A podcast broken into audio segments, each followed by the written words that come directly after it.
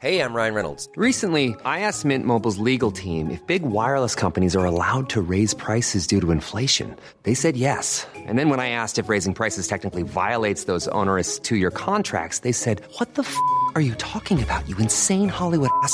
So to recap, we're cutting the price of Mint Unlimited from $30 a month to just $15 a month. Give it a try at mintmobile.com slash switch. $45 upfront for three months plus taxes and fees. Promo rate for new customers for limited time. Unlimited more than 40 gigabytes per month. Slows. Full terms at mintmobile.com.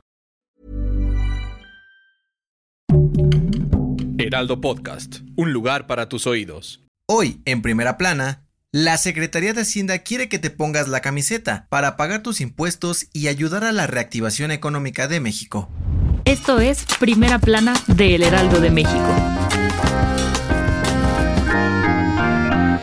El pasado 8 de septiembre, la Secretaría de Hacienda presentó el Paquete Económico 2022 y dieron a conocer que esperan recibir 236 mil millones de pesos adicionales de la recaudación de impuestos para la reactivación económica de México. De acuerdo con lo presentado, el gobierno federal contempla el ingreso de más de 3 billones de pesos para el 2022, mientras que este año se recaudaron 702 mil millones de pesos, lo cual representa un incremento anual del 6.4%. El titular de la Secretaría de Hacienda, Rogelio Ramírez de la O, dijo que la reactivación de actividades prevista para el próximo año ayudará a que las personas puedan pagar sus impuestos y contribuir a salir de la crisis económica que trajo la pandemia de COVID-19. En este sentido, la dependencia está trabajando en una serie de medidas para combatir la evasión fiscal e impulsar la inversión privada en México, para avanzar en la recuperación económica. Debido a esto, expertos en finanzas del Tecnológico de Monterrey aseguraron que es muy difícil que la recaudación de impuestos aumente tanto el próximo año y que el gobierno peca de optimismo pues la recuperación y la reactivación económica en el país aún es incierta para el próximo año. Con información de José Manuel Arteaga. Hey, ¿te gusta Primera Plana? Pues no olvides seguir nuestro podcast en Spotify para estar al día con las noticias más importantes.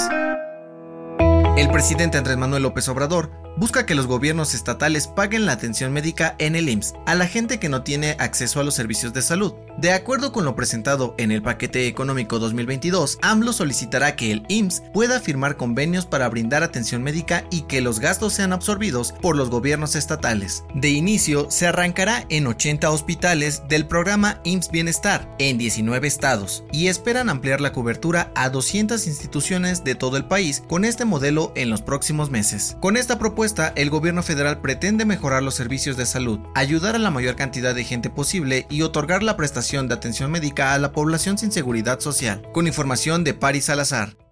En otras noticias, el Servicio Meteorológico Nacional informó que la tormenta tropical Olaf se convirtió en huracán categoría 1 y causará fuertes lluvias en Sinaloa, Nayarit, Baja California y Jalisco. Toma tus precauciones. En noticias internacionales, China anunció que donará 31 millones de dólares en comida, vacunas anti-COVID y otros productos para ayudar a los más afectados por el régimen talibán en Afganistán. Y en los deportes, la FIFA dio a conocer que tienen la intención de organizar la Copa del Mundo cada dos años, reducir los calendarios y partidos de eliminatorias a un solo mes con el objetivo de revolucionar el fútbol de selecciones. El dato que cambiará tu día.